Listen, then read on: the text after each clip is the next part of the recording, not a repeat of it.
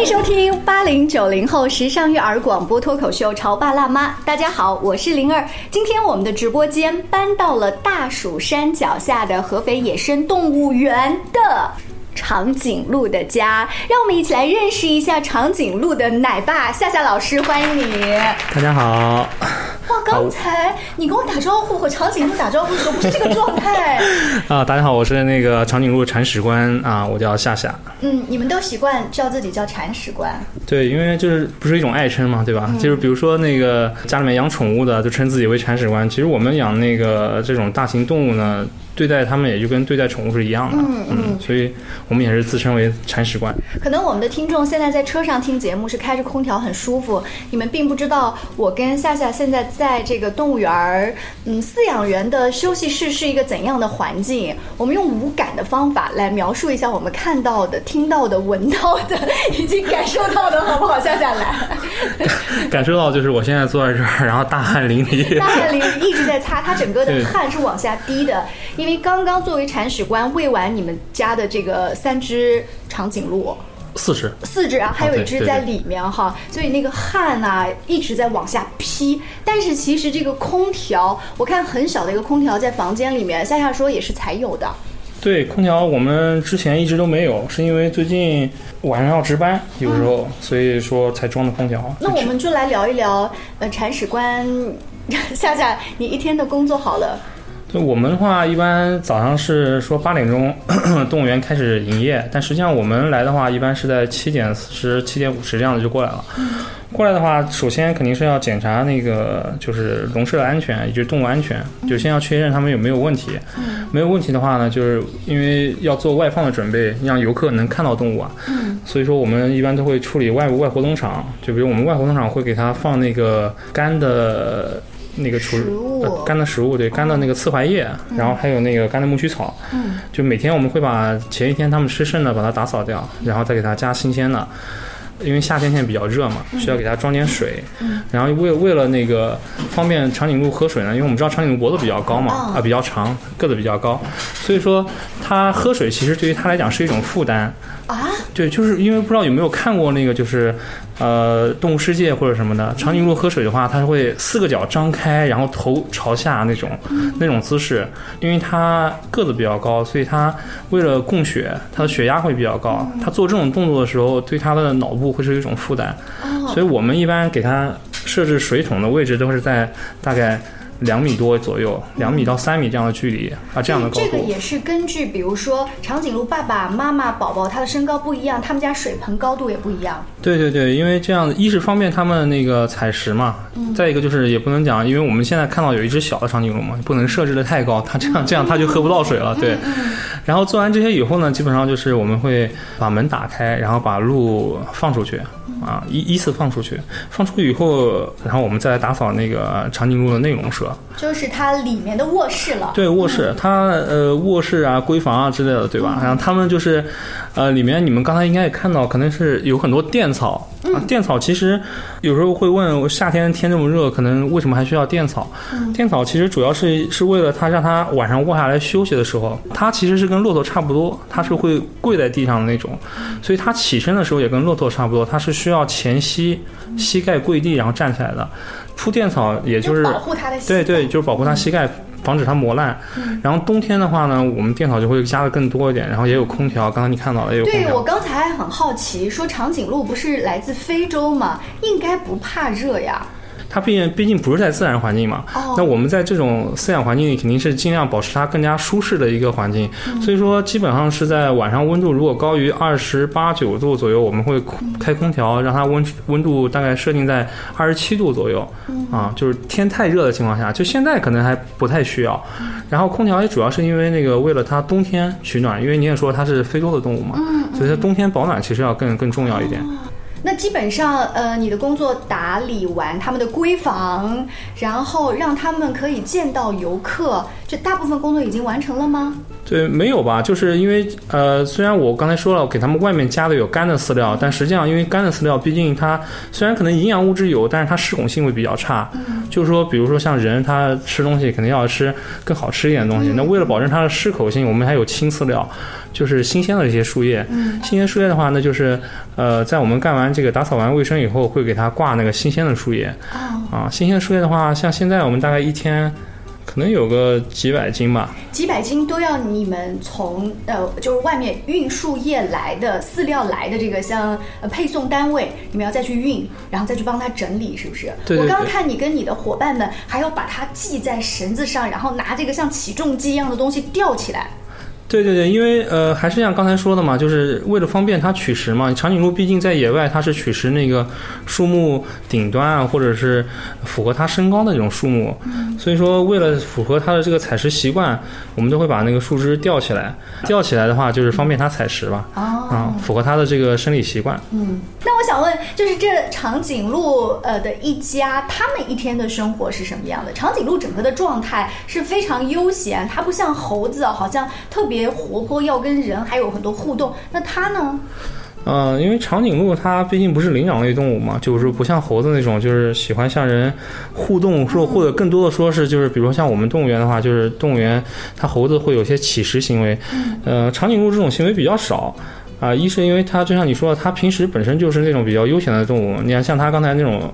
慢慢的走路，看起来非常优雅，但实际上刚才不知道你们有没有注意，它其实是个顺拐，啊对，但其实它也能跑起来，但一般情况下它是不跑，它不会去跑，呃，除非受惊的情况下，所以说它它本身这种比较佛系的动物，所以也不会有这种什么。过分的去乞食，而且你也看到，我们其实包括猴子，所动物园所有的动物，它都会，我们都会按照它的呃饲养要求来满足它的饲养饲养这个投喂量。其实是没有必要那个来给它投喂或者什么的，啊，所以说它也不需要去向那个游客乞食啊这种。嗯嗯，它整个状态还是比较佛系的。对，所以你养它是不是你也会更佛系一些？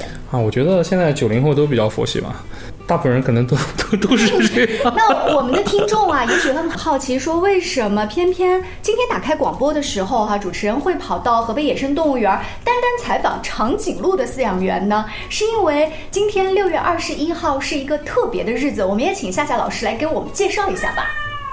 啊，今天就是那个长颈鹿保护日吧，呃，主要是宣传保护长颈鹿。因为什么呢？因为长颈鹿本身它是属于附录二的保护动物，就是很多人可能不理解这个附录二是什么意思啊？就附录二它是国际公约的一个保护项目，呃。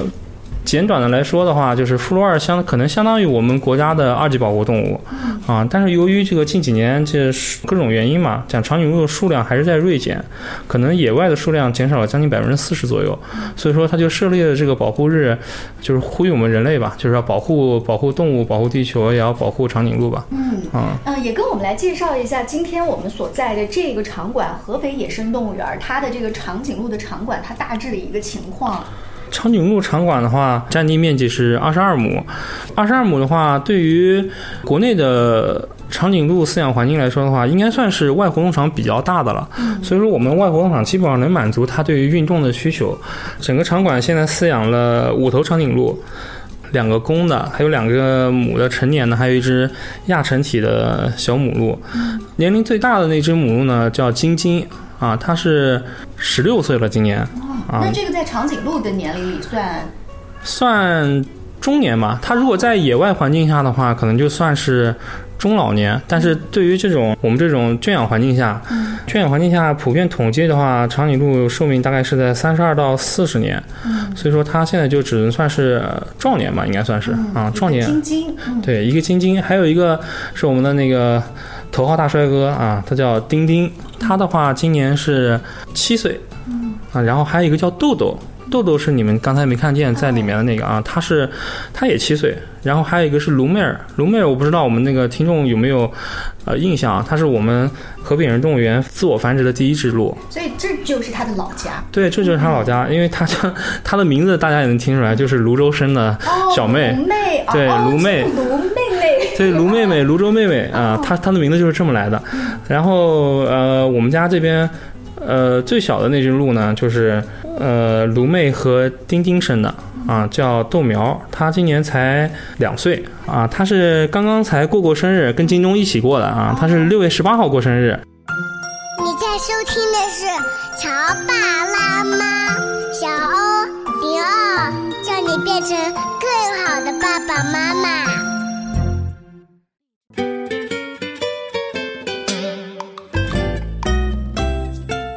广告之后，欢迎您继续回来，这里是潮爸辣妈。今天灵儿在合肥野生动物园。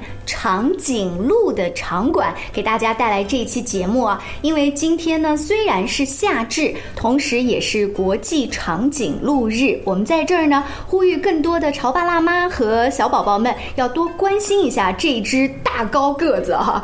那今天我们请到了夏夏是合肥野生动物园里长颈鹿的饲养员，呃，我们的小听众们也对夏夏老师做了很多关于长颈鹿的提问，你做好准备，准备接招了吗？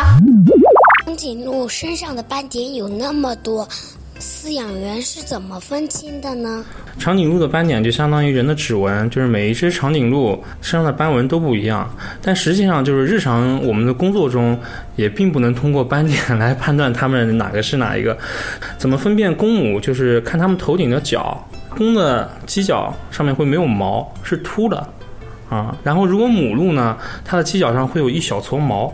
就可以从这个比较比较清楚能分辨公母。那如果它是公的呢，就是丁丁，因为现在对于外放的长颈鹿，只有丁丁是在外面的，啊，然后那两只母的怎么分辨啊？金金和卢妹它的区别最显著的就是金金的胸前是没有任何斑纹的，如果是卢妹呢，卢妹胸前有一块是皮肤是有一块是外露的，因为其实长颈鹿的皮肤并不像像我们看到的那样是这种黄色或者是深褐色，它的皮肤其实是深灰色的。长颈鹿的脖子为什么那么长呢？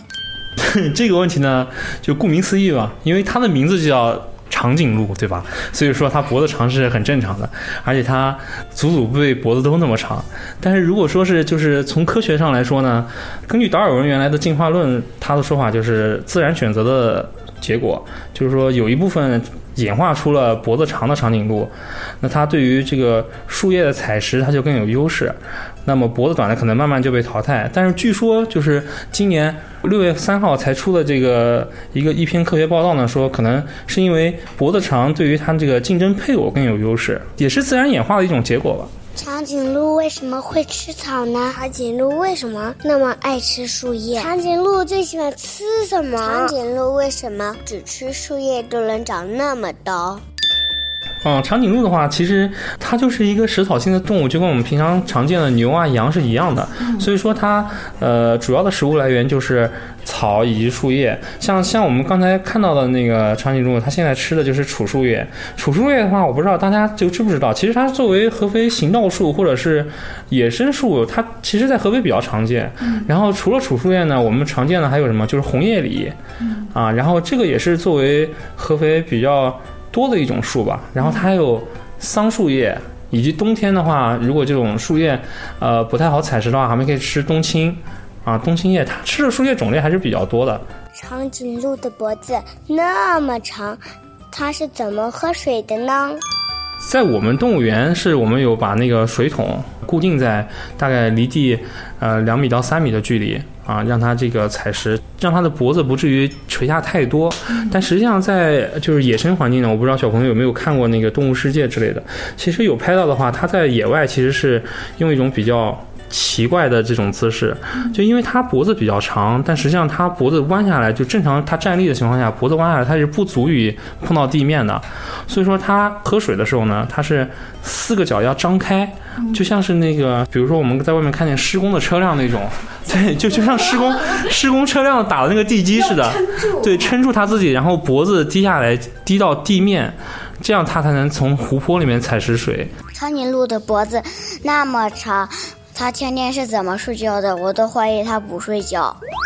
在野外的话，它其实是很少会低下来睡觉。长颈鹿这个动物，它的确很少睡觉，甚至它在野外情况下，它可以站着睡觉。这跟人不一样，对。但是在在我们这种圈养环境下呢，因为呃比较安全，它自己感到安全的情况下，它会趴下来，它前腿以膝盖为支点，它会把前腿先收下来，然后用膝盖撑住以后，把整个身体放下来，就有点类似于像是骆驼啊，对。然后它呃完全放松的情况下。脖子会往后折啊，折在他的那个大腿跟臀部臀部左右的位置啊，你可以想象一下，脑补一下那种那种画面啊。但实际上这种姿势持续的时间会非常短，哪怕在动物园里面，他以这种姿势睡觉可能一天也就四个小时左右。长颈鹿到底有没有心脏病？长颈鹿的器官在不在脖子里？呃，长颈鹿有没有心脏病？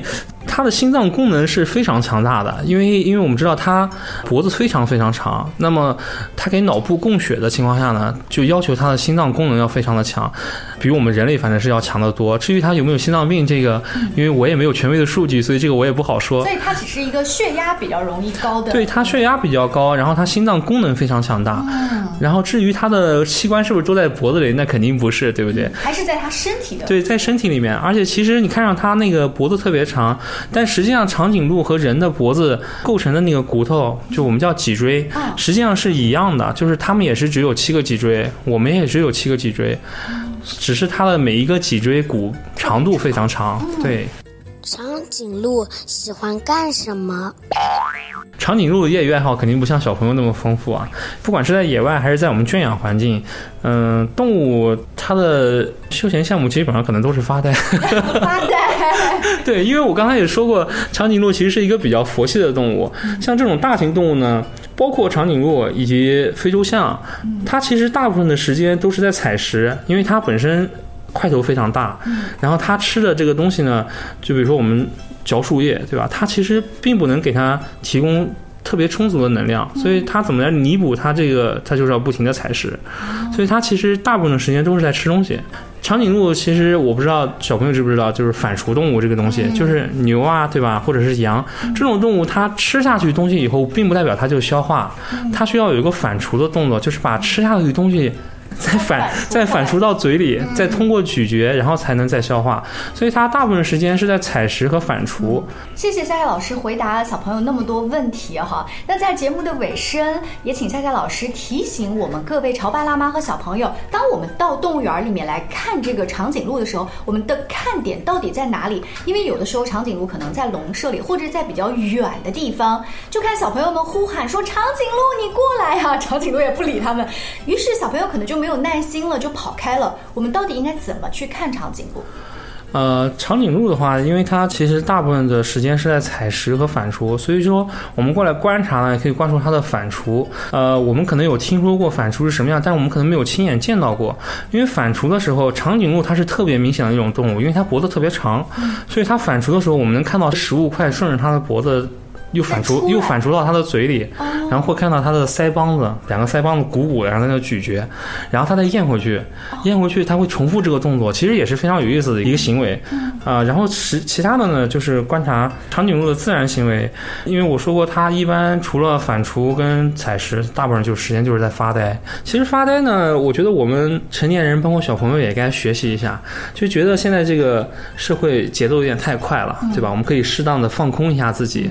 然后，它在采食的时候，其实还有一个非常有意思的现象，就是长颈鹿其实和牛一样，它的呃上嘴唇是没有门牙的，它是没有门齿的，啊，它的上嘴唇其实是特化成了一种比较硬质的那种。角质状的东西，它是只有下面有牙齿的。其实也是一个非常有意思的东西，就是包括我说过的怎么来分辨它们几只鹿。但其实我们小朋友，包括家长也可以自己通过观察来看出它们几只鹿到底有什么不一样的地方。其实自己来分辨出来，我相信你们应该也会有成就感以及收获。对对。所以下次到河北野生动物园的时候，除了注意观察这五只长颈鹿，还有一个特别高的饲养员，就是我们今天采访的主角夏夏老师。谢谢你接受我们的采。访，也谢谢广播前的各位潮爸辣妈支持今天的节目，下期见喽，拜拜。